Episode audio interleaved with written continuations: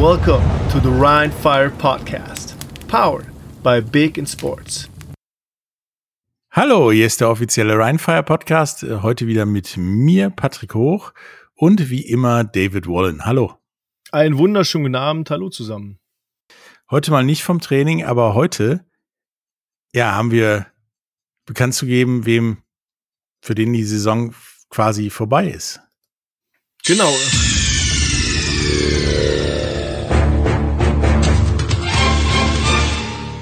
Game over. das hört sich so ein bisschen an wie, wie aus einem alten Street Fighter Videospiel. Ja, ne, irgendwie, ich fand das passt dazu, weil ein paar derjenigen, die definitiv raus sind, haben echt bis zum Ende gefightet, bis gerade und wahrscheinlich werden sie es auch weiter tun, hoffe ich. Ja, vor allem, vor allem sage ich jetzt, also wir reden jetzt über die Mannschaften, die aus diesem Playoff-Rennen komplett raus sind und genau. für die die Saison zu 100 Prozent am 4.9. dann auch zu Ende ist. Genau. Spätestens. Und das sind sechs Teams bislang. Und äh, wir werden euch im Laufe des Podcasts auch noch mitteilen, wer das ist. Genau. Aber kommen wir zum ersten Spiel, nämlich äh, zu dem Spiel, was mich vom Ergebnis her und stellenweise auch vom Ablauf her schon eher an Canadian Football äh, erinnert hat, nämlich Rheinfire in Istanbul. Das hat mich auch Denn sehr dieses, überrascht, muss ich sagen, ja. Ja, dieses Ergebnis ist so ein Canadian Football Ergebnis. 50 zu 32 für Rheinfire. Und es war ja stellenweise am Ende auch so, ja, Drive-Punkte, Drive-Punkte, Drive-Punkte, Drive-Punkte. Und das ohne dass es für Touchbacks wie beim Canadian Football Punkte gibt, richtig? Also wir haben ja, ähm, wir haben ja beide, äh, ich sag mal, für Ryan Fire getippt. Okay, das, das tue ich persönlich auch immer und du auch. Wir haben 32, 26 hattest du getippt und 32, 24 habe ich getippt. Also, dass es doch, doch schon ein knappes Spiel wird. Aber dass es ähm, so deutlich wird im Nachgang, hätte ich nicht getippt. Ich hätte aber auch nicht gedacht, dass die Istanbul Rams gegen unsere Defense 32 Punkte erzielen, muss ich sagen. Deswegen bin ich schon froh, dass, äh, dass unsere Offense äh, definitiv wach war und extrem viele Punkte ähm, ja, erzeugt hat, mit in der ersten Halbzeit 29 Punkte und in der zweiten Halbzeit nochmal 21 Punkte hinterher, damit man diese 50 Punkte hat und auch 18 Punkte Abstand. Also ich finde schon, dass die Istanbul Rams äh, gut gespielt haben, definitiv. Und auch anfangs 6-0 in Führung gegangen sind. Äh, Kick ist failed, aber das kennen wir ja aktuell. Ähm, ist dann ja im Nachgang. Neues. Dann im Nachgang äh, haben wir zum 6 zu 6, 6, zu 6 äh, ausgeglichen mit dem äh, Play, Play of the Week durch Harlan Quofi mit einem 50-Yard-Pass, wo dann Harlan Quofi wunderbar so in die Endzone gestumbled ist. Ähm, fand ich super. Dann gab's ein, ein, ich glaube auch sehr wichtiges äh, Field Goal von äh, Max Eisenhut über 31 Yards, was er auch verwandelt hat. Und dann hatte man schon zum ersten Mal so ein bisschen die Führung in der Hand und hat dann noch durch ähm, Timothy Knüttel, der für mich absolut ähm, Mann des Tages und auch MVP Offense vom, vom Weekend ist und ähm, ähm, auf Timothy Knüttel 20 Yard Pass geworfen, der dann, der dann den ersten größeren Abstand her, herbeigeführt hat. Und dann ging es munter so weiter, ähm, bis es dann in der Halbzeit schon hieß 29 zu 12. Das ist natürlich ein, ein Riesenabstand erstmal und der Abstand wurde dann auch so gut wie nicht mehr hergegeben. Ja, am Ende ähm, hat dann Ryan Fire wunderbar mit 50 zu 32 gewonnen. Ja, und irgendwie hatte man das Gefühl zwischendurch, äh, war auf beiden Seiten die taktische Anweisung, Visier auf und Ball nach vorne, weil es war wirklich so, ja, zweimal, dreimal laufen hat nicht funktioniert. Prügeln wir den Ball mal Richtung Endzone und dann gab es halt auch echt immer relativ viel Raumgewinn, was dazu geführt hat, dass am Ende Jadrian Clark 485 Yards erpasst hat. Ja, das also ist schon. Äh der Mann ist insgesamt noch mit ein paar Rushes auf über 500 Yards gekommen. Das macht man so einfach nicht in einem Spiel, sag ich mal. Ja, das ist schon, das ist schon äh, ja, was kann man sagen? Äh, absolut gigantisch, ne? Also was was äh, Jalen Clark da äh, gezaubert hat, ähm, einfach Wahnsinn. Ich muss aber auch kurz sagen, auf der anderen Seite Isaiah Green mit äh, 17 von 28 äh, Pässen angebracht, eine Interception, 307 Yards. ähm, zwei Touchdowns ähm, auf äh, äh, T. Robinson, muss man auch sagen, auch äh, auf der anderen Seite Mann des Tages mit elf Catches, 249 Yards, zwei Touchdowns, äh, also wirklich super. Dahinter kommt nur Feli Manoka, der auch aus Düsseldorfer, äh, von den Düsseldorf Panther noch bekannt ist, mit vier Catches und 36 Yards, äh, echt krass. Jetzt schwenken wir mal rüber zu Jadrian Clark mit 28 von 38 Versuchen an den Mann gebracht, keine Interception, äh, 514 Yards gepasst, ähm, dann sieben Touchdowns erzielt. Der längste Pass waren halt diese 50 Yards auf Harlan Quofi. Ähm, und Timothy Knüttel für mich absolut outstanding, was der an diesem Tag gemacht hat. Er hat 15 Catches gehabt, also mehr als die Hälfte aller Catches von Jadrian Clark für 269 Yards, vier Touchdowns. Einfach Wahnsinn. Dahinter kommen Harlan Quofi mit sechs Catches, Nate Robitaille mit vier Catches und noch ein paar andere. Äh, aber auch Harlan Quofi 129 Yards drauf gepackt und den Touchdown. Der Nate Robitaille mit 62 Yards so ein bisschen unter seinen Möglichkeiten gespielt an dem, an dem Wochenende, aber sei es ihm gegönnt. Ja, der hatte halt immer jemanden auf den Füßen stehen, hatte ich so den Eindruck bei dem Spiel. Und deswegen waren, waren Quofi und Knüttel öfters frei und die haben ja dann ja auch dafür gesorgt, dass Jalen Clark Ligarekord hat. Jetzt mit sieben Touchdowns in einem Spiel. Mhm. Ich meine, andere Teams sind froh, wenn sie, wenn sie sieben in drei bis vier Spielen haben. Es ist schon, es, es war völlig absurd, muss man ehrlich sagen. Also das ist schon, das war eine, eine absolut herausragende Leistung. Äh, ich habe heute auch noch mal kurz Kontakt gehabt mit äh, Jennifer Becks. Die hat ja das äh, Liga-MVP-Interview mit Jadrian Clark geführt. Das wird auch die nächsten Tage veröffentlicht. Ich glaube, das kommt morgen oder übermorgen raus. War vielleicht auch zeitgleich mit unserem Podcast. Das kann ich gerade nicht genau sagen.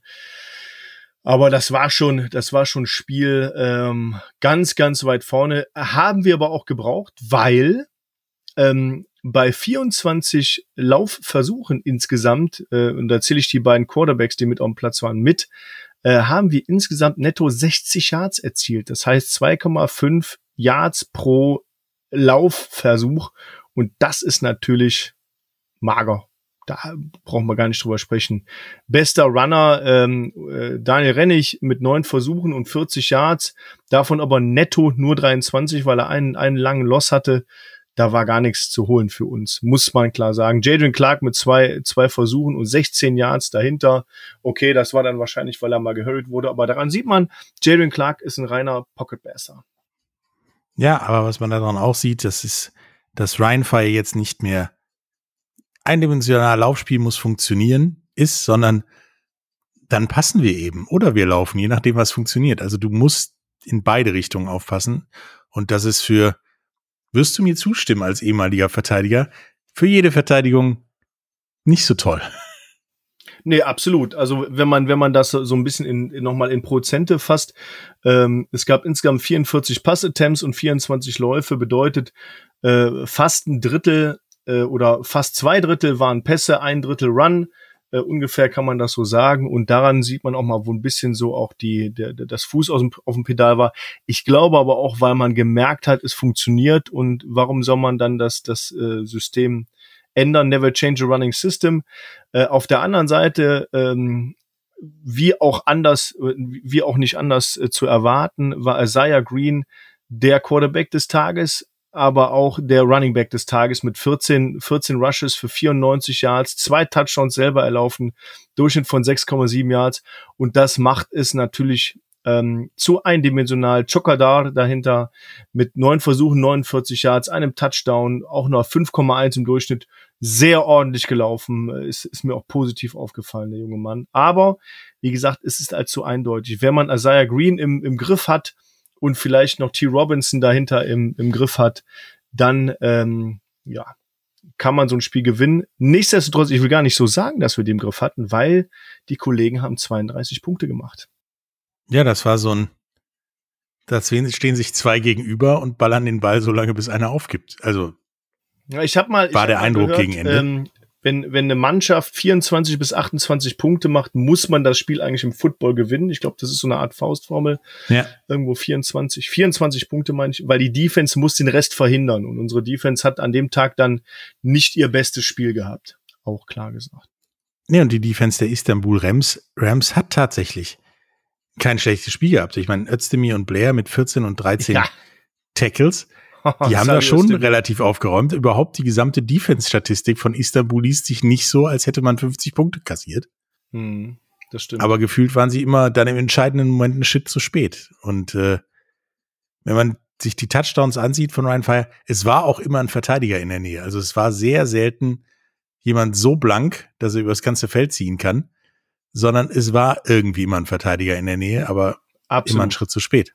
Ich muss auch sagen, da äh, vielleicht auch ein, ein Shoutout klar an Knüttel und Quofi, dass die beiden so ähm, ja so elusive gespielt haben, ähm, dass die wirklich auch in diesen knappen Situationen vor allem auch Knüttel diese Dinger alle gefangen hat irgendwie. Ne? Alles, was in die Richtung von Knüttel geworfen wurde, wurde gefangen und vernünftig verwandelt. Das muss man auch sagen. Klarer Career Day für Timothy.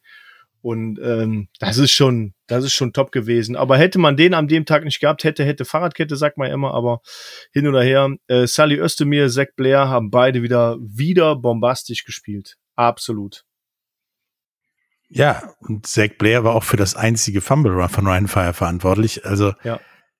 der hat sich wieder, ich sag's mal so, wirklich den Arsch aufgerissen und kam leider nicht mit dem, was er gerne hätte, raus. Äh, der Mann ist Gold wert in dem richtigen Team, sag ich mal. Und mal gucken, wo der nächste Saison landet. Ja, das, und das ist auch so die Überraschung von äh, äh, dem, dem türkischstämmigen Spieler Salih Özdemir, dass so, ein- so ein junger Mann so auffällig ist, ähm, das ist, mal schauen, wo der landet im nächsten Jahr oder ob der den Istanbul Rams äh, treu bleibt. Das ist so die Frage. Ne? Vor Auf allen Dingen im unserer Schatten Seite- von Zach Blair ist das, glaube ich, eine echt gute Leistung. Ja, im, im Schatten von Zach Blair Top-Leistung. Ne? Also das muss man ehrlich sagen, da Riesenrespekt davor. Auf unserer Seite, ähm, ich sag mal, wieder die üblichen Verdächtigen, ein sehr ordentliches Spiel gemacht. Martin Pinter, äh, Thomas Van den Orden, so ordentliches Spiel gemacht. Omari Williams mit der einzigen Interception des Spiels, mit einem 38 Yards Return dahinter. Äh, wir hatten insgesamt sechs Tackle for Loss für äh, minus 24 Yards. Wir hatten zwei Sacks mit äh, minus 13 Yards. Aber auf der anderen Seite auch die äh, Istanbul Rams mit acht Tackles for für 35 Yards und davon drei äh, Quarterback Sacks mit 11 Yards minus. Also die haben schon Druck gemacht, Leute. Ne? Also da war was los. Ja, das war halt ein Shootout, wie der Amerikaner sagt. Es war irgendwie fliegt der Ball und wer, wer ihn fängt, mal einen Touchdown und wer ihn nicht fängt, oh, kann der dafür verantwortlich sein, dass das Spiel verloren geht. Jetzt muss ich, jetzt muss ich halt nur sagen, was mir echt aufgefallen ist, gelbe Flaggen in diesem Spiel. Und da hat sich Oh ja. Istanbul auch wieder ins eigene Fleisch geschnitten, weil wenn du die 20 Penalties, die hier auf dem äh, Statsheet stehen, für 218 Yards auf den Offense Total draufrechnest, ist es natürlich richtig bitter. Ähm, dazu kommen aber auch, sag ich mal, auf unserer Seite sieben Penalties für 111 Yards. Da war eine dicke Pass Interference bei, die ich gesehen habe. Aber daran siehst du mal, hm, so, so kann man ein Spiel auch nicht gewinnen. Ja. Ja, und es war auch wieder äh, ein Taunting von Daniel Rennig dabei, was meiner Meinung nach mal langsam aufhören muss. Nach Ja. dem dritten oder vierten Mal sollte man dann wissen, dass man die Klappe zu halten hat, sage ich mal.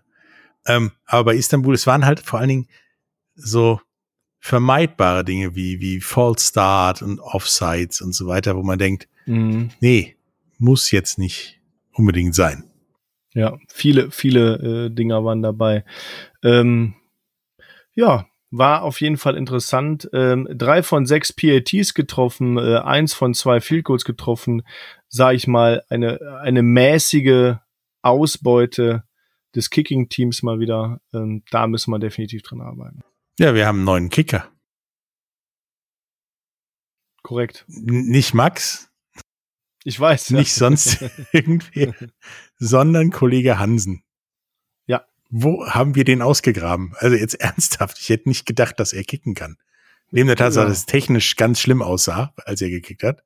Äh, da- das will ich überhaupt nicht beurteilen. Das ist mir auch im ersten Moment gar nicht so aufgefallen. Aber ja, äh, mein, er ist ja nicht äh, erst seit gestern im Team, ne? Deswegen. nee. Ähm, das ist so aus der Not geboren, glaube ich einfach. Ähm, aber mehr möchte ich dazu. Ich, ich habe letzte Woche schon gesagt, ich möchte nicht mehr über das Kicking Game reden. Nein, nur so viel für alle, die es nicht gesehen haben. Das Kicken von Kollegen Hansen sah aus wie ein Tippkick-Männchen. Ja, wenn's funktioniert. Irgendjemand haut oben drauf, unten bewegt sich ein Bein, das Ding fliegt rüber. Ja, das nächste Spiel. Ein sehr interessantes Matchup. Was hätte tatsächlich noch jemanden, ja, wieder in die Playoffs bringen können? Ja. Der aber jetzt dann eben zu den Eliminierten gehört. Nämlich Berlin gegen Wroclaw. Und das hat Berlin 29-12 gewonnen und damit ist für Wroclaw der Playoff-Zug abgefahren, sage ich mal. Leider Gottes. Man merkt in Wroclaw leider auch, dass die Zuschauerzahl einigermaßen sinkt, je nachdem, wie viele Spiele die verlieren anscheinend. Ja, eine Attendance von 1800 Zuschauern nur noch. Die hatten ja mal auch äh, Anfangs Jahres über 3000, soweit ich mich erinnern kann. Das ja, ich hätte gedacht gegen Berlin, weil quasi um die Ecke würden da mehr kommen. Ja, also ähm, kurz zum Spiel. Berlin ist 20-0 in Führung gegangen. Kurz vor ähm, Ende der Halbzeit konnte äh, Jarman noch, äh, ich sag mal, ranrucken mit einem äh, mit sechs Punkten, also mit einem Score dahinter. Ähm, dann haben die kurz nach Halbzeit im dritten Quarter einen schönen Pass von äh, Jarman auf Marzahn zum 20 zu 12 ausgeholt. Und dann ist quasi Berlin mit Joe Crawford, äh, hat noch von ähm, ähm, Germinario einen 70-Yard-Pass gefangen und ähm, ja, Kollege Schenderlein hat ein 32 Yard Field Goal verwandelt, fünf Minuten vor Schluss und da ist auch nicht mehr viel passiert. Also ich habe das Gefühl gehabt, die Wroclaw Panthers hatten schon einigermaßen aufgegeben. Da war einfach nicht viel los, also offensive-wise. Nee, nach dem so 70 Yard Pass hatte ich auch das Gefühl, dass sie ja, dass Rotzlaff schon die Klamotten packt und sagt, okay, ist vorbei, das war's. Da ja. kam auch nicht von mehr der, wirklich viel von der, von der Production her, von der Production her relativ ähnlich. Also wir können ja mal sagen, insgesamte Offensive Yards waren es bei, bei Berlin 419 und bei Wroclaw 354. Das spiegelt das Ergebnis jetzt erstmal nicht wieder, aber da war wieder the game Field Position. Also Berlin hatte grundsätzlich gefühlt eine viel bessere Field Position und hat auch 16 Punkte off Turnovers gemacht. Also Turnover Margin ging zugunsten der ähm, Berlin Thunder und von da aus haben die 16 Punkte erzielt und die Wroclaw Panthers den einen Touchdown auf dem Turnover geholt. Ähm, ja, da war einfach irgendwie, war irgendwie mager, ne? Ich hatte auch das Gefühl, dass Kollege Jarman das ganze Spiel krampfhaft fast schon versucht hat, dieses Spiel zu forcieren und die Big Plays zu mal Punkte zu holen, um das Spiel möglichst früh zu entscheiden und dementsprechend kamen dann auch zwei Interceptions raus. Ja, zwei während, Interceptions, zwei Fumbles. Ne? Ja, während Kollege Jeremy, Jeremy Nerio tatsächlich keine Interception hatte, aber zwei Touchdown-Pässe und das mit nur knapp 45 Prozent angekommener Pässe. Ja, es ist ja, es ist ja fast, oder ich würde ja fast sagen, ähnlich wie, wie Ryan Fire gegen Barcelona. Eine Interception zum Touchdown gelaufen, ein Fumble recovered, zum Touchdown retourniert, bedeutet dann aber auch, es steht ja nicht in der Offensive-Statistik drin und die Offense hat die Punkte nicht gemacht. Wenn man rein Offense gegen Defense sieht, hätte Ryan das Spiel gewinnen müssen und hier hätte, ja, gewinnen müssen jetzt nicht, aber die, die Panthers hätten definitiv besser gegen Berlin ausgesehen. Aber ähm, zwei Fumbles und zwei äh, Interceptions und das eine Fumble 60 Yards retourniert zum Touchdown, das tut halt weh. Ne? Also das ist schon, das killt dann auch irgendwo. Ja, es ist, Klar. es tut mir tatsächlich irgendwie leid für Rotzlaff, weil die Saison über gesehen waren die Leistungen ja nie schrecklich schlecht oder so, sondern mhm. tatsächlich meiner Meinung nach Playoff würdig, aber irgendwie hat dann immer was gefehlt. Ja, und, es ist ja auch keiner so auffällig gewesen. Ne? Also ich sag jetzt mal, Drossard, Gerke, Crawford als Receiver, Wilczek hat einen Pass gefangen. Ich meine, okay, 70 Yards, Touchdown, okay, und Crawford einen 78 oder zwei Stück auch äh, den einen über 70 Yards und den Touchdown gemacht. Zwei riesen Big Plays. Aber da sagt man auch, wenn, was ist denn, wenn Wilczek den Ball nicht gefangen hätte? Den einen einzigen, den er gefangen hat. Ja, äh, Gerke und Drossard mit jeweils vier gefangenen Bällen, äh, das ist jetzt auch nicht großartig dahinter. Ne? Nee, das war alles so, ein Stückchen besser als das, was Rotzlaff gemacht hat. Und äh, ja. dieses Stückchen fehlte Rotzlaff diese Saison extrem oft. Merkt man auch an der, an der defensiven Statistik. Da haben ganz viele so um die sechs äh, Tackles bei, bei Wroclaw. Also Ja. keiner wirklich besonders ra- herausragend. Und plötzlich steht bei Berlin Isinjon, glaube ich, heißt er, Mit zwölf ja. Tackles auf dem, auf dem Zettel. Ja. Die Nummer Und- 53er Linebacker, das ist ein knaller Typ. ja. Und mäht da durch, durch, Polen, so ungefähr. Ähm, dieses plötzlich, dieses, ja, im Zweifelsfall diesen, diese Be- Bewusstsein, dass es jetzt um alles geht und dann einen raushauen, fehlte mir bei Wroclaw. Ja, ich fand auch, ich fand auch sehr mutig äh, von Berlin, dass die, dass die über den äh, ähm, Holder äh, Brian Zerbe den, äh, den ähm, das Fake Field Goal gemacht haben und dann auf Bayern diesen einen einen Pass geworfen haben mit 26 Yards, um äh, vom vierten Versuch ins First Down zu gehen und von da aus noch weiter zu scoren. Und das fand ich mutig, fand ich gut, aber so so äh, ich sag mal, da muss man alle Register ziehen, um dann auch äh, in der Hand zu bleiben. Einfach. Genau. Und äh, diese Jagd ist jetzt für Wroclaw erstmal vorbei. Aber die sind mit Sicherheit noch, da kommen wir nachher drauf, das Zünglein an der Waage, wenn sie da Bock zu haben. Was ich allerdings glaube, weil dann hast du wenigstens ein positives Erlebnis am Ende der Saison, oder? Kannst einem noch die die Stimmung vermiesen, meinst du, ja? Ja, oder sagst ja, wir sind doch noch zu was zu gebrauchen, so ungefähr. Mhm. Ja, starkes Spiel. Ja, das nächste Spiel, ja, hat es dann auch einen, erwischt, der nicht in die Playoffs kommt, nämlich Leipzig gegen Hamburg. Da ist Leipzig, ja, von Hamburg überfahren worden mit 59 zu 0.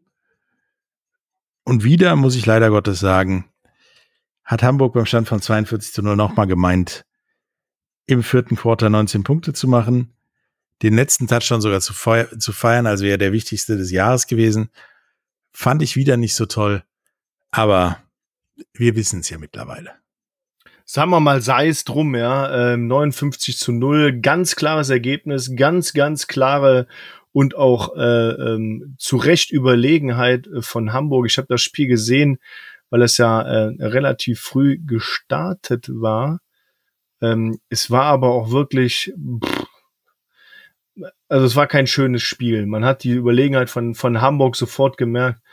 Und, und ich sag mal auch äh, vier Scores im zweiten Quarter ist auch einfach dann, also die zweite Halbzeit habe ich mir nicht angeguckt, weil es mir einfach zu langweilig und zu eintönig war. Es war wirklich, boah, war nicht, war kein schönes Footballspiel zum, zum Football schauen für einen Fan, weil da einfach äh, Leipzig gefühlt gar nicht angereist war.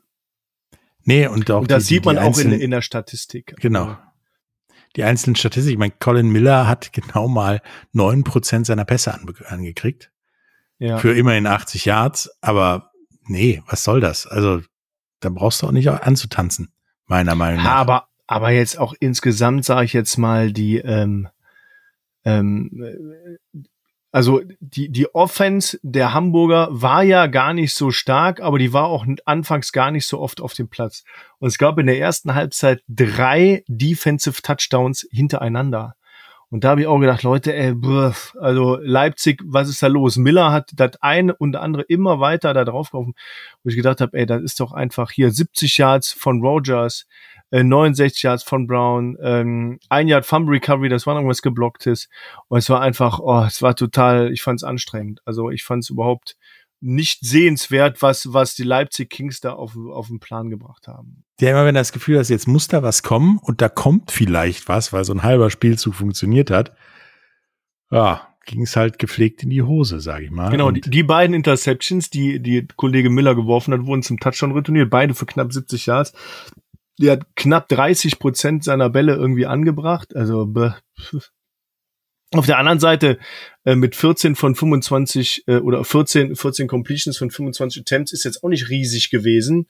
Da war gar nicht so viel los. 267 Yards äh, zu äh, Total Offense ist jetzt auch nicht riesig, ne? Also Netto Rushing Yards 98. Ich fand, die hatten den Kollegen Tunga auch ganz gut im Griff. Da kann man nicht äh, meckern. wenn man das Spiel sich angeguckt hat, genauso wie du, trotz des Ergebnisses von 59 zu 0, es war unglaublich langweilig. Ja. Also war wirklich eines der langweiligsten Spiele diese Saison. Und es liegt ja nicht daran, dass es da nicht viele Punkte waren, sondern 59 Punkte sind halt schon mal genug. Aber es war so viel Unvermögen auf dem Platz, dass mich tatsächlich im Nachhinein die 59 Punkte sogar wundern. Ja, gut. Ich sag mal, wenn du, wenn du alleine 21 Punkte durch äh, im, im, in, in einer Halbzeit machst mit, mit der Defense, dann wundert mich gar nichts mehr. Aber Glenn Tunga ist auch insgesamt nur 42 Yards gelaufen. Ne? Also da war, da war auch nichts los in zwölf Versuchen. Das haben die gut gemacht. Ey. Dann war Homadi auf dem Platz, der hat 14 Versuche gehabt, insgesamt 25 Yards netto, äh, ein Touchdown. Das war auch, äh, da war nichts, ähm, nichts großartig bei. Wer mich überrascht hat, war ähm, Quarterback Mark, der wirklich ein tolles Spiel gemacht hat aus meiner Sicht. Hat neun von 14 Pässen, 138 Yards, weil ähm, Celio Cisse hat das gezeigt, was ich, was ich Anfang der Saison schon mal gesagt habe. Der hat nicht, nicht mal 50 Prozent seiner Pässe angebracht. 49 Yards äh, insgesamt geworfen, auch zwei Touch, äh, einen Touchdown gehabt. Aber ähm, man muss auch sagen, der hat auch nicht viel Chancen am Platz gehabt. Der war gar nicht so oft am Platz. Also da war echt nicht viel los. Ne? Insgesamt waren es ja 47 Spielzüge, die, nee, stimmt gar nicht, es waren äh, 57 Spielzüge, 58 Spielzüge, die, die die Jungs auf dem Platz waren. Ne? Ja, und dann, dann sieht man aber in der Statistik auch ganz genau, wie es gelaufen ist, daran, dass ja Leipzig in der Defensivstatistik genau nur 13 Spieler aufgeführt sind. Mhm. Und da waren die Könige AJ Wendland mit 13 Tackles, James mit 10 und Tavares mit 9 und der Rest von fünf abwärts, sag ich mal. Sag ich mal. Ähm, es war halt, Leipzig hätte auch zu Hause bleiben können. Leipzig auch, wenn man sieht, zehn Punts, ne? Boah. 250, zehnmal gepuntet. Also zehn Drives sind komplett irgendwo äh, mit einem Punt geendet und das ist natürlich, ja. ja, Total Offense 103 Yards, da war gar nichts. Also da ist, das kannst du abhaken. Und dann waren die Punts auch noch nicht mal gut. Da kann ich nur sagen, also die kriegen auch wir hin. Ja. Teilweise. Ich habe ich hab, äh, ähm, zwei richtig geile Catches von Centavius Jones gesehen. Ähm, aber ansonsten war da auch nichts zu holen. Ne? Das war wirklich, ja, war ein trauriges Spiel für die Leipzig Kings. Ja, und tatsächlich traurig am Ende des Tages für die Leipzig Kings, dass es ja vorbei ist und dass wir eigentlich auch tatsächlich mehr erwartet haben als zumindest das, was wir jetzt da gegen Hamburg gesehen haben. Also ich hoffe für die Leipzig Kings, dass die sich in der in der Offseason äh, einmal einmal berappeln und dann noch mal noch mal stärker zurückkommen, weil ganz ehrlich ähm, auch äh, Tavares, Bombeck, äh, Wendland auf der in der Linebacker-Reihe stehen zu haben, das sind schon richtig gute Namen. Und auf der anderen Seite ähm, Double Wolf, St. Davis Jones, und auch nochmal Miller ähm, äh, da zu haben, das, also da, da ist ja keiner bei und sagt, hör mal, das ist irgendein Spieler, der, äh, der irgendwo aus der, aus der siebten, achten Liga kommt oder so. Ne? Und da, da kann so ein Spiel nicht so enden. Also da ist dann auch schon inneres Aufgeben. Ja, also es fühlte sich teilweise wirklich so an, als hätte Leipzig irgendwann gesagt, komm, ist vorbei, müssen wir denn jetzt wirklich noch so oft spielen?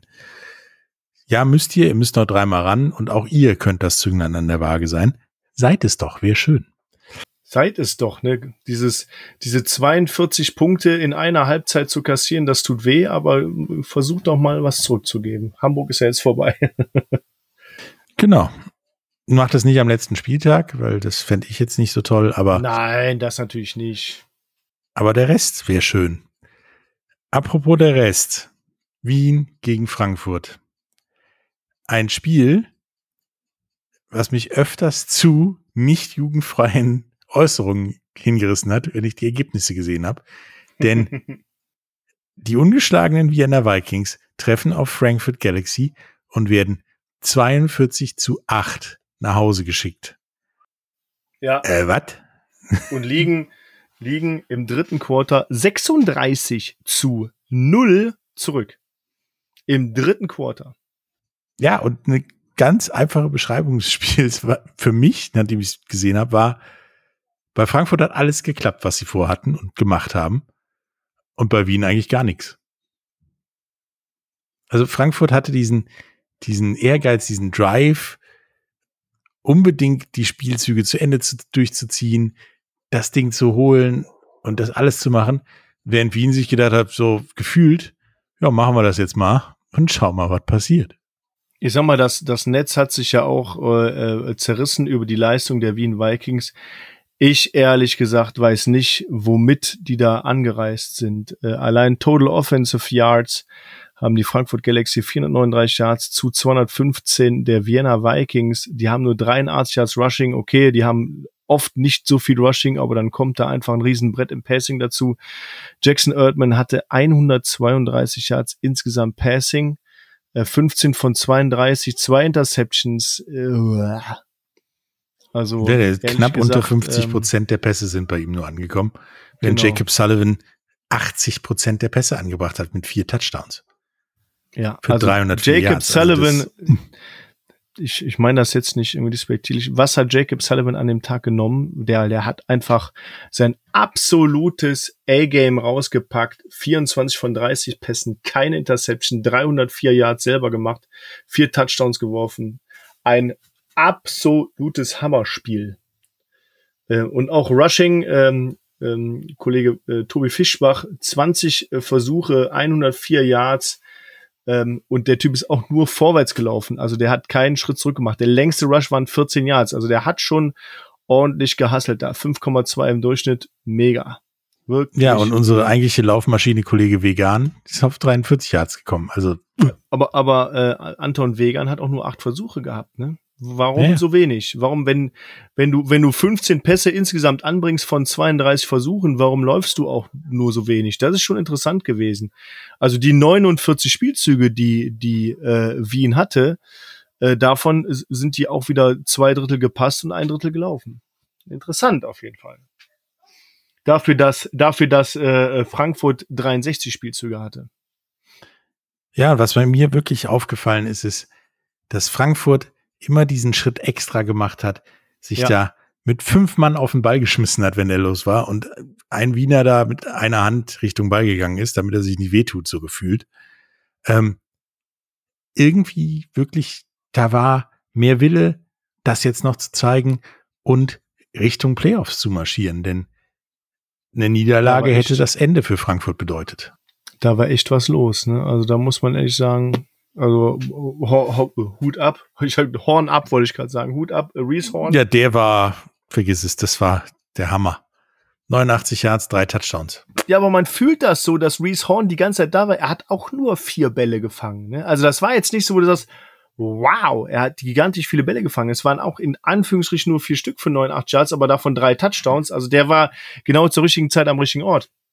Was ich gut fand, ist, dass Jacob Sullivan sich an zwei, vier, sechs, acht, neun Receivern bedient hat und die alle auch, ich, ich sag mal, eine ne gute Anzahl an Yards gemacht haben. Ne? Nico Stramann zum Beispiel, zwei Catches, 57 Yards. Marvin Rutsch, fünf Catches für 25. Natürlich sind das im Durchschnitt nur, nur fünf Yards, aber das sind wahrscheinlich immer mal wieder diese First Downs gewesen und immer wieder dran, immer wieder dran und nicht aufgeben dahinter. Ne? Und ähm, das sieht man ja auch. Also First Downs haben die Wiener Wien Vikings 13 gehabt und die Frankfurt Galaxy hat 24 First Downs dahinter. Also schon ähm, alles richtig gemacht.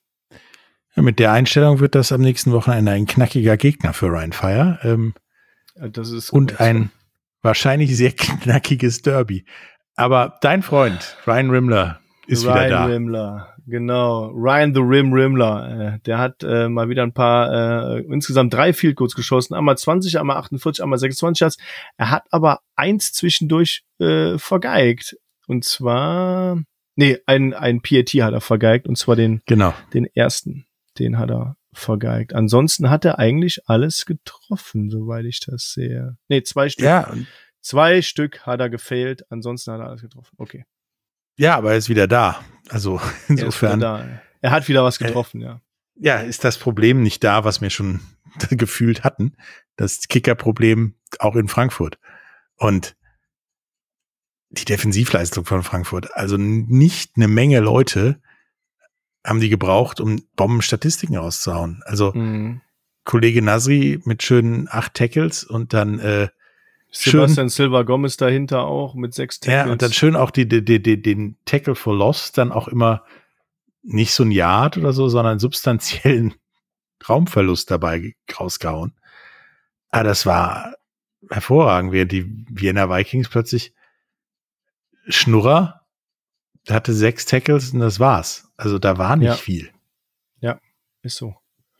Ja, ähm, muss man, muss man klar sagen, ich fand die Frankfurt Galaxy Defense auch wirklich, wirklich stark und so overwhelming. Also da hat, da, da waren die Wien Vikings direkt unter Druck gesetzt und irgendwie diese, diese, diese gesamte Präzision, die wir über die gesamte Saison gesehen haben bei Wien, die war an dem Tag nicht da. Irgendwas muss gewesen sein. Die haben was Falsches gegessen, was Falsches getrunken, keine Ahnung. Was war denn da los? Also, ja, oder Frankfurt das Richtige Spiel. Dafür, dass die die ganze Zeit, also wirklich gefühlt Vollgas gespielt haben. Es gab da ja Szenen, wo auf der Bank die Offense beieinander stand und die Kamera mittendrin war.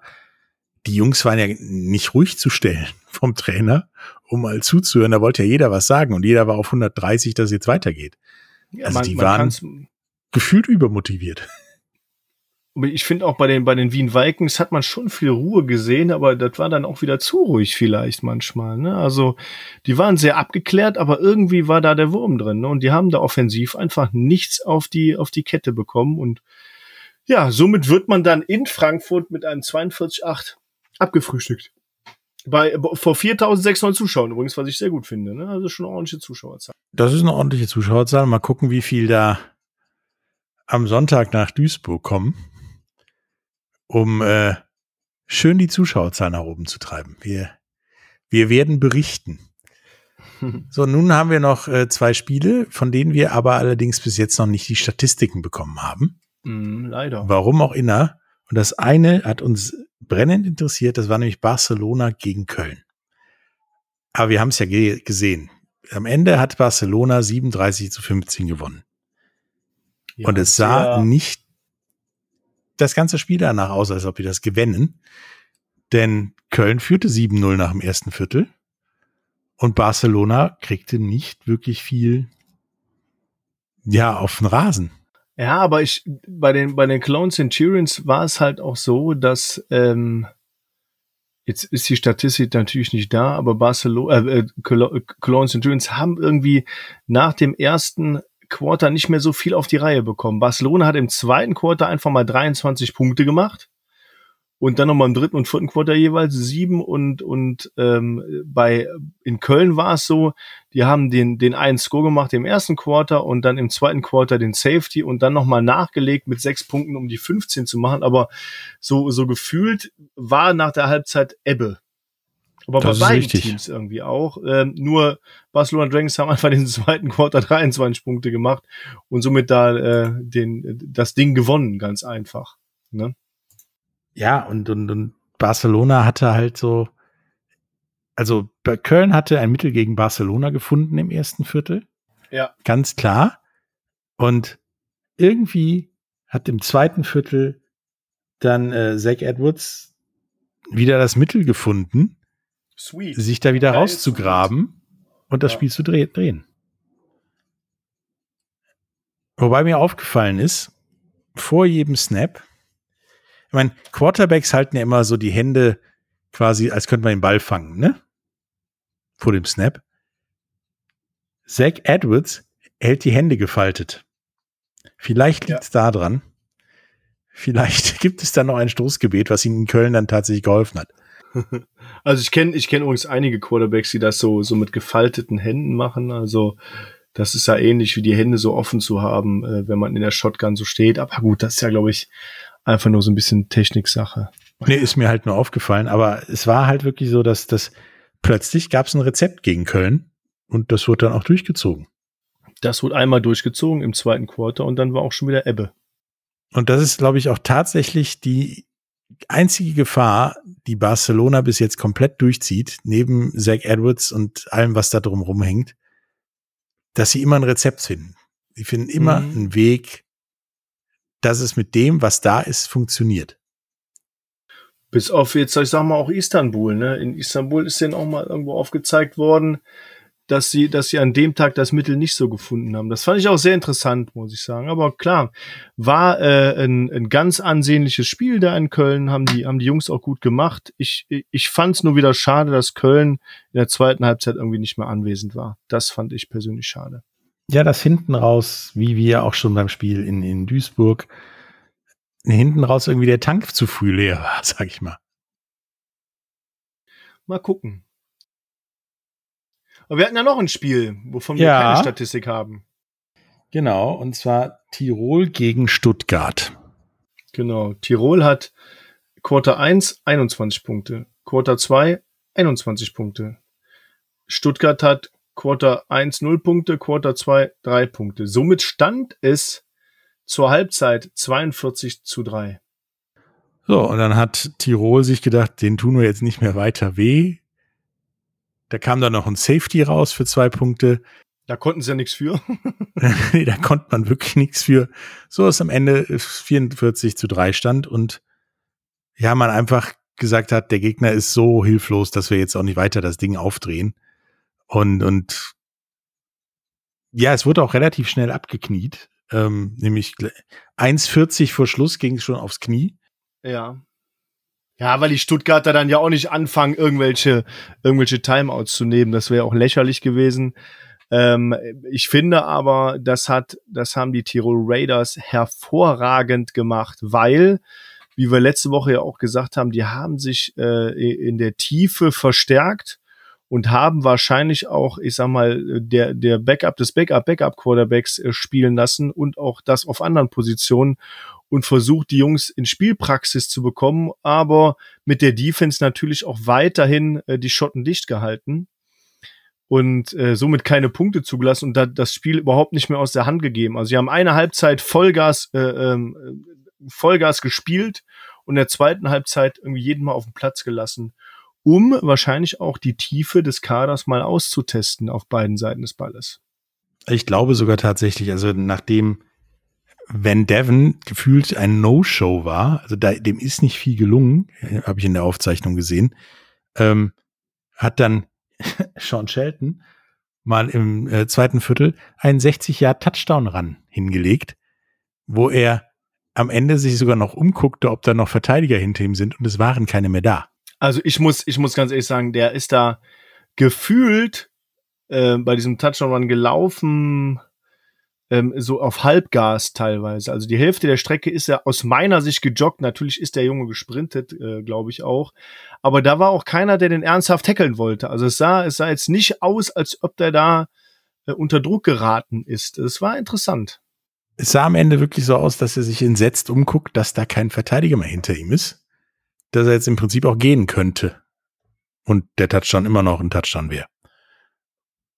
Es war schon ein bisschen aufgeben bei Stuttgart, was ich schade finde, denn das ist ein echt talentiertes Team, was in ganz vielen Spielen diese Saison unglücklich verloren hat.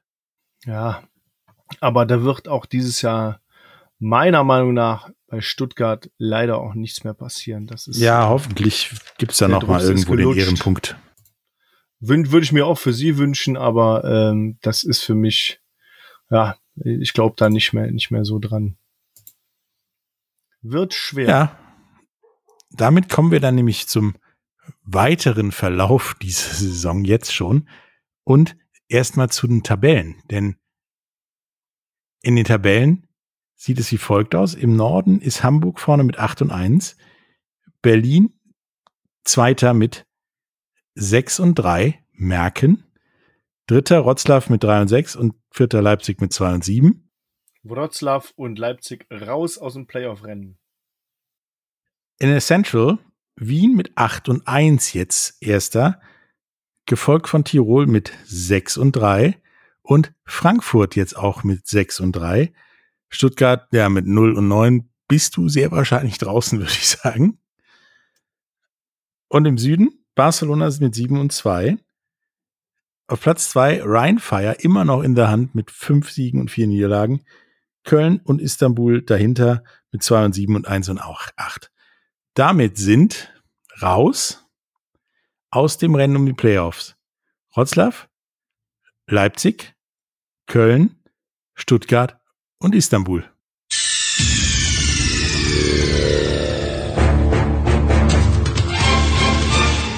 Game over.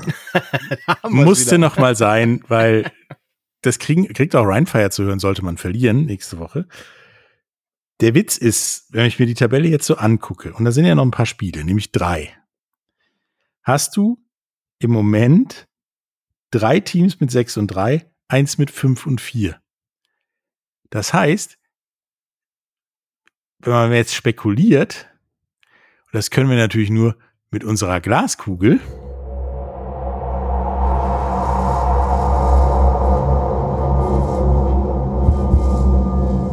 Ja, die muss jetzt wieder rausgeholt werden, weil das ist jetzt wirklich Spekulation. Er hat sie, er hat sie tatsächlich rausgeholt. Hast du aber erstmal geflickt mit viel Kleber, oder? Ja, ich kenne da ja Leute, die kennen können sowas. Ja. Aber auf jeden Fall, wenn jetzt alles so läuft, wie ich mir das vorstelle am Wochenende, dann hast du nämlich am Montag vier Teams mit fünf Siegen, vier, also sechs Siegen und vier Niederlagen. Und dann geht das los, wovon wir beide nicht so der große Freund sind, das große Gerechne. Wie kommt man denn jetzt noch in die Playoffs? Ja, das ist, äh, ja, das wird, das ist, also sagen wir es mal ganz kurz. Galaxy 6-3 verliert gegen Rheinfire, rein hypothetisch alles jetzt, ne? egal was mhm. ich sage, rein hypothetisch. Verliert gegen Rheinfire, somit Rheinfire 6-4, Galaxy 6-4. Die genau. Berlin Thunder verlieren gegen die relativ starken Hamburg Sea Devils, sind aktuell 6-3, sind 6-4. Die Tirol Raiders verlieren unerwartet gegen die Cologne Centurions und sind 6-4. Dann haben wir ein Problem. Dann, dann haben wir 6-4, 6-4, 6-4, 6-4, ja. Aber das wäre auch, ich glaube, so, so ungefähr ich meine, wir können ja mal über jeden Einzelnen sprechen. Ich fange mal mit den Hamburg Sea Devils an. 8-1 gleich auf mit den Wien Vikings. Restprogramm sind die Berlin Thunder, äh, die Wroclaw Panthers und die Barcelona Dragons. Ich sehe für Hamburg alle drei Spiele als machbar an, wenn man nicht überheblich an die Sache rangeht und das Ding runterspielt. Aus meiner Sicht stärkster Gegner in diesem Rennen äh, für Hamburg sind noch die Barcelona Dragons das Ding noch drehen könnten, weil 8 zu 1 oder wie Barcelona Dragons stehen, 7 zu 2 ist jetzt nicht so unterschiedlich. Genau, aber dann sind es auch nur zwei Niederlagen für Hamburg und damit genau. tut sich nicht viel. Da zwei Niederlagen, ja genau. Also ich, ich glaube, die, die Wroclaw Panthers, die können die höchstens ein bisschen ärgern, aber ich glaube nicht, dass sie gewinnen. Äh, für Berlin wird es auch extrem schwer, da zu gewinnen. Und im schlimmsten Fall hat Hamburg dann auch vier Niederlagen. Ja, das, das kann alles noch passieren. Also beim Football ist schon viel passiert. Ich sage mal, für mich ist aber aus aktueller Sicht ähm, kann Hamburg dieses dieses Ding gewinnen und steht am Ende vielleicht sogar mit einem, was wird's dann, 11 zu 1 da. Genauso wie der Kollege, der daneben steht, das Nevin Vikings, die jetzt noch die Istanbul Rams, die Barcelona Dragons und ebenfalls die Wroclaw Panthers da haben. Und somit könnten die Wien Vikings auch mit 11-1 am Ende landen und sind dann beide Number One Seed in der Liga. Und realistisch ist da halt auch nur, wenn überhaupt, eine Niederlage gegen Barcelona. Ah, mal schauen. Aus meiner Sicht, ja. Also, also Hamburg kann noch über, über Berlin und Barcelona stolpern. Meiner Meinung nach, auch statistisch gesehen, kann, können die Wien Vikings nur noch über Barcelona stolpern. Ähm, ja, aber Barcelona natürlich klar in der Hand und steht auch, also aktuell im Playoff-Picture drin, steht aber, aber schwer unter Druck mit seinem 7 zu 2. Ähm, spielt am Wochenende gegen die sieglosen Stuttgart Search. Das wird dann ein 8 zu 2 dieses, dieses Wochenende werden und ist dann schon fast gleich auf mit Wien und Hamburg, je nachdem, ob Wien und Hamburg jetzt nachzieht und gewinnt oder auch nicht. Ähm, spielt dann gegen Wien, direkter Vergleich, glaube ich, dass dann Barcelona den kürzeren ziehen wird und dann noch mal gegen Hamburg. Also Barcelona hat äh, den, den, ich glaube, die schwersten, die schwersten Gegner vor sich aus Sicht der Barcelona. Und könnte nachher am Ende des Tages auf äh, 8 und 4 kommen. Wenn genau. das so läuft, wie wir uns das vorstellen. und die Tirol Raiders haben wahrscheinlich das interessanteste Programm. Aktuell Tirol Raiders bester Zweiter, somit im Playoff Picture drin, auch wenn sie 6-3 stehen. Ja, kurz dahinter 6-3 stehen die Berlin Thunder, kurz dahinter, auch wenn wir 5-4 sind, auf Platz 6 quasi sind Rheinfire und auf Platz 7 mit der 6 3 ist die Frankfurt Galaxy, die aber gerade die eigentlich überstarken Wien Vikings auf Platz 2 der Liga verbannt hat. rein theoretisch. Rheinfire ist Seed Nummer 6 wegen des direkten Vergleichs gegen Frankfurt, denn da hat man Korrekt. ja gewonnen und hat damit den Vorteil im direkten Vergleich, was bei einem Sieg am Sonntag dann auch der Status wäre bei Punktegleichheit, ist man immer vor Frankfurt. Korrekt. Oder die, oder, oder Frankfurt, Frankfurt gewinnt, aber nicht mit mehr als zwei Punkten. Oder nicht mit mehr als drei Punkten. Also kann man hin und her rechnen. Ich glaube nochmal, um nochmal auf die Tirol Raiders zu kommen, die spielen am Wochenende gegen Köln, ist eine machbare Sache. Danach spielen die Raiders gegen äh, die Frankfurt Galaxy. Nochmal gesagt, Frankfurt Galaxy hat die Wien Vikings besiegt. Die Wien Vikings haben zweimal die Tirol Raiders ordentlich besiegt. Theoretisch möglich. Und dann kommen die Berlin Thunder. Ähm, da kann sich auch noch mal was ändern. Ne? Also Berlin sowie sowie ähm, Frankfurt sind ja gleich gesiedet mit einer 6-3 aktuell. Ähm, da könnte auch im Endeffekt ähm, eine 7-5 draus werden. Und dann sind wir schon wieder bei 7-5. Ja, du hast halt das Problem, dass, dass gerade Frankfurt und Berlin auf jeden Fall, egal wie nächste Woche ausgeht und die Woche davor auch, wahrscheinlich um ihr Überleben kämpfen und unbedingt gewinnen müssen gegen die Raiders. Und dementsprechend das ja zwei Endspiele werden. Gucken wir mal, wie es gegen Köln läuft. Es kann auch sein, dass es dann wirklich auch für die Raiders zu Endspielen wird. Wenn Köln, Ja, also die Raiders, also das ist, das ist ja wirklich so. Die, die, die, äh, die ähm, Teams in der Hand, also die Teams im Hand, Raiders, Berlin, Rheinfire, Galaxy, dürfen einfach kein Spiel verlieren. nee, da kommen wir dann nämlich auch zu Berlin. Die, ja, müssen gegen Hamburg gewinnen, die müssen gegen Istanbul gewinnen, die müssen gegen die Raiders gewinnen. Gegen Istanbul, ja, mach ich mal einen Haken hinter, das sollte machbar sein. Ja. Aber gegen Hamburg wird ein hartes Stück Arbeit. Damit bist du dann nämlich auch bei vier Niederlagen. Ja, und gehst dann nachher mit, äh, was, sieben, vier, ja, zu den 7-5. Raiders. Du würdest, okay, du gehst mit 7-4 zu den Raiders und kannst ein 7-5 wahrscheinlich bei den Raiders kassieren. Je nach, also das wird noch ein knackiges Spiel im Endeffekt. Also das wird noch Week, äh, Woche 14 nochmal ein richtiger Burner, wenn es bis dahin noch offen ist. Mal sehen, wie die Frankfurt Galaxy in Woche 13 gegen Tirol spielt. Also das wird wirklich auch für alle Football-Verrückten da draußen, werden die nächsten drei Wochen nochmal richtig spannend. Zumindest für die Raiders, die Berlin, die Rheinfire und die Galaxy-Fans. Ja, und Rheinfire kann nächstes Wochenende mit einem Sieg gegen Frankfurt sich selbst weiter nach vorne katapultieren. Ja. Frankfurt so sehr unter Druck setzen, dass sie auf jeden Fall gegen Tirol gewinnen müssen. Sonst ist es vorbei. Also keiner hat mehr, keiner hat mehr ein einfaches Programm. Wir haben jetzt, so wie Berlin, einen schweren Gegner vor der Brust. Äh, Würde ich aber bei der Galaxy auch sehen. Die haben halt uns vor der Brust. Ähm, Tirol gegen Köln, das, das äh, glaube ich schon, ist für Tirol definitiv machbar. Berlin gegen Hamburg, extrem schwer. Die müssen das gewinnen. Wir müssen auf jeden Fall, unsere Aufgabe ist jetzt, alle drei Spiele zu gewinnen gegen Frankfurt, gegen Köln, gegen Leipzig.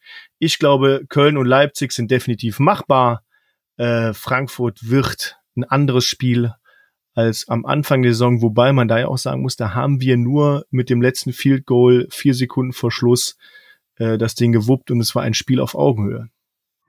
Das ist richtig. Was tippst du denn für Rheinfire gegen Frankfurt in Duisburg? Boah. 27, 24 für Ryan Fire. Ich denke, du wolltest deine Herztabletten einmotten. Ja, das wird schwierig. Also ich weiß auch nicht, was es wird, ob es eine Defense-Schlacht wird. Ähm, ich hoffe ja auf unsere, unseren zwölften Mann, unsere Fans. Ich hoffe aber auch auf die Frankfurt Galaxy-Fans, dass sie zahlreich erscheinen, weil ähm, es wird definitiv die größte Football-Party außerhalb eines European League of Football Finales in Europa weil ähm, der Podcast wird ja am Sonntag ausgestrahlt, wie ihr hören könnt. Und ich glaube, bis dahin werden wir die 10.000 Ticket-Marke überschritten haben.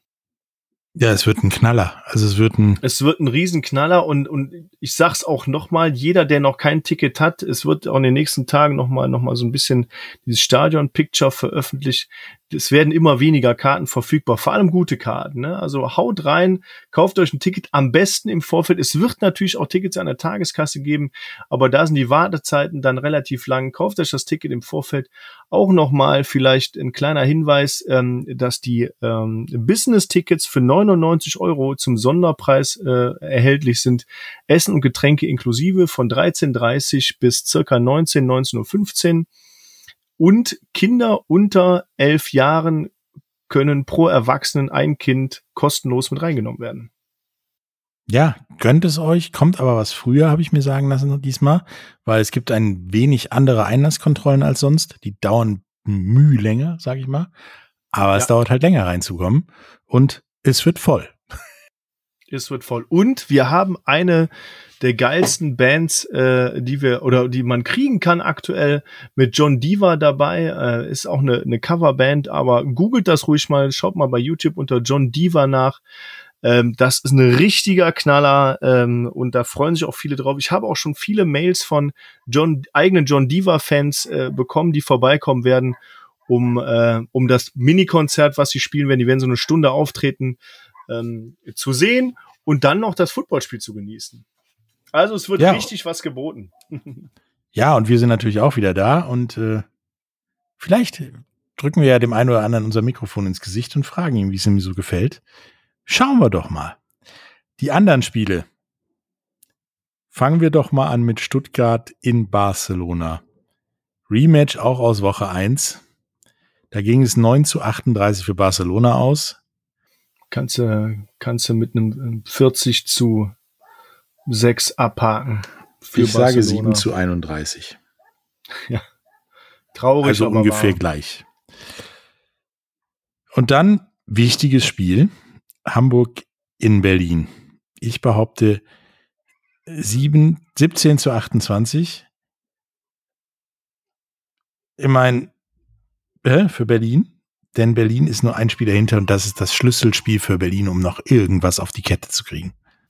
Also ich muss auch sagen, Berlin, äh, vielleicht auch nochmal Shoutout an Kollegen Björn Werner. Berlin hat sich wirklich gemacht. Germinario wird von Spiel zu Spiel besser. Und was da in der Defensive Line los ist, ähm, sehr beeindruckend. Auch Esinjon äh, als Linebacker, die Nummer 53, macht ein riesen, riesen aktuell.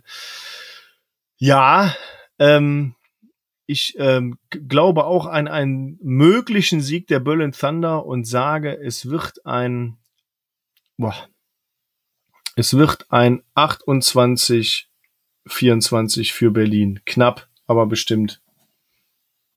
So, und dann haben wir nämlich das Szenario, dass Berlin nur noch ein Spiel hinter Hamburg ist. Und Hamburg muss dann nach Rotz, muss dann gegen Rotzlaff und Berlin dran. Hu, Barcelona. Hu, Hu, äh, Barcelona dran. Das wird eng.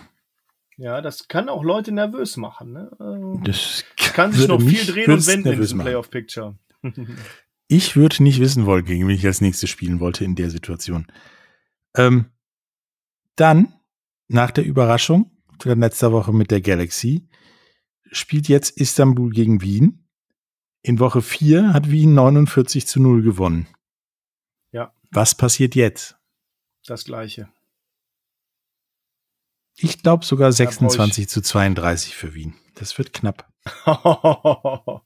ja, die Offense, die Offense der Istanbul Rams ist natürlich eine ganz andere, aber die Wien Vikings sind da. Die werden sich jetzt nicht nochmal die Butter vom Brot nehmen lassen. Die sind sauer wegen dem Spiel in, äh, in Frankfurt und werden da die richtigen, die richtigen Schlüsse rausziehen. Also es wird Wenn Istanbul in Führung geht? Ja, abwarten. Ich glaube stark an die Wien Vikings. Die sind da aus meiner Sicht gegen äh, gegen Istanbul unschlagbar. Also? Soll ich ein Ergebnis sagen, ja? Ja. 42-0. Äh, okay. Könnte man, ja, ist okay. Kann sein.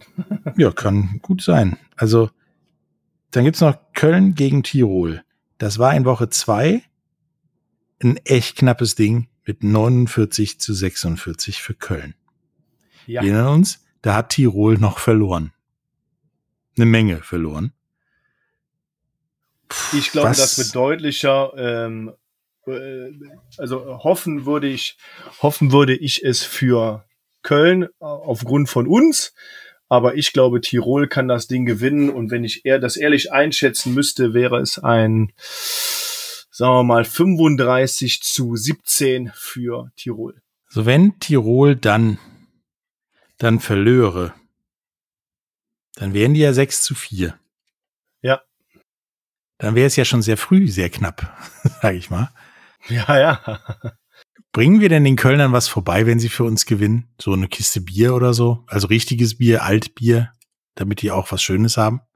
Wenn wir dann in Köln spielen, meinst du, an dem Tag? Ja. Das könnte man natürlich machen in Woche 13. Ne? Mal gucken, wer das dann trinkt. Von denen. Da müssen wir im Zweifelsfall in den sauren Apfel beißen. In den sauren Kölsch-Apfel meinst du, oder was? Ja, und uns dann opfern und unser eigenes Ja. Gastgeschenk vernichten. Trinken. Ach so, das Ähm. meinst du? Nee, okay. Das kann man natürlich auch machen, ja. Wroclaw gegen Leipzig ist das letzte Spiel. Ja, Die haben ja schon mal gegeneinander gespielt mit 34 zu 27 für Wroclaw, also auch knapper, als ich es jetzt einschätzen würde. Da geht's ja um nix. Also da geht's um ja. Die goldene Ananas, wie man so schön sagt. oder irgendwie sowas. Was denkst denn da? Will Wroclaw jetzt nochmal alles gut machen und haut richtig einen raus? Oder hat Leipzig aufgegeben oder was?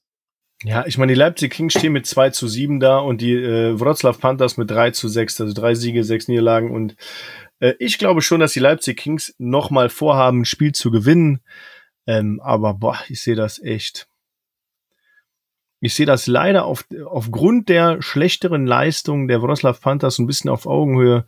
Und es könnte so ein, so ein, so ein Shootout werden, vielleicht auch wieder so ein Overtime-Game, wo beide mit 30-30 in die Overtime gehen und dann der glücklichere der beiden gewinnt. Heißt? heißt Wroclaw. Hat da den längeren Atem und gewinnt 36-6. 36-6. Äh, 36-30, Entschuldigung. Okay. 36-30. 36-30, also mit sechs Punkten Unterschied wolltest du sagen. Ja, genau, genau.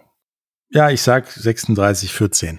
Also 36 bleibt stehen, aber ich glaube nicht, dass Leipzig nochmal die Motivation hat, richtig Gas zu geben. Sich, noch, sich nochmal aufbäumt, meinst du? Ja, das, das halte ich auch für den Rest der Saison das Problem, dass sich diese Teams, vor allem diese Teams, die so früh knapp gescheitert sind, wie Leipzig und Wroclaw, sich motivieren müssen, nochmal drei Wochen Gas zu geben und vielleicht das Zünglein an der Waage zu sein. Ja. Ja, nächste Woche wissen wir dann mehr. Im Zweifelsfall spielen wir dann die Game Over Musik bei Rheinfire. Das kann, das kann natürlich sein. Ne? Ich hoffe nicht, Man weiß es nicht. sondern äh, es wäre doch um ein Vielfaches spannender, würde Berlin gegen Hamburg gewinnen, Rheinfire und Rheinfire gegen Frankfurt, dann wäre dieses Playoff-Picture wesentlich lebendiger, meiner Meinung nach. Oder nicht? Äh, ja, da, das muss ich, das muss ich aber auch gestehen. Ähm, ja, man kann jetzt hin und her rechnen. Wir haben jetzt ganz viel hin und her gerechnet. Wir haben ganz viel gesagt. Ähm, unsere einzige Aufgabe bleibt, jedes Spiel jetzt zu gewinnen. Und dann haben wir noch eine Chance. Sollten wir eins dieser Spiele verlieren, sind wir aus meiner Meinung nach raus. Und äh, auch wenn wir jedes Spiel gewinnen, haben wir es nicht ganz in der Hand. Selbst mit einer Niederlage wäre The Rheinfire theoretisch noch drin, sei bar, sage ich mal. Aber das ist ganz große Theorie und ganz große Zufälle. Da brauche ich eine zweite Glaskugel, um da irgendwie noch rauszufinden, wie das funktionieren könnte. Ähm, Ja. Ich denke auch, es geht ja am Wochenende schon wieder do or die. ist do or die. Und äh, ja, bleibt mir nichts anderes zu sagen. Nochmal, Leute, kommt ins Stadion. Seid der zwölfte Mann, unterstützt uns. Ähm, nur mit euch sind wir auch erst so weit gekommen. Ja, den Link zu den Tickets gibt's wie immer in den Shownotes und auch alle anderen interessanten Links.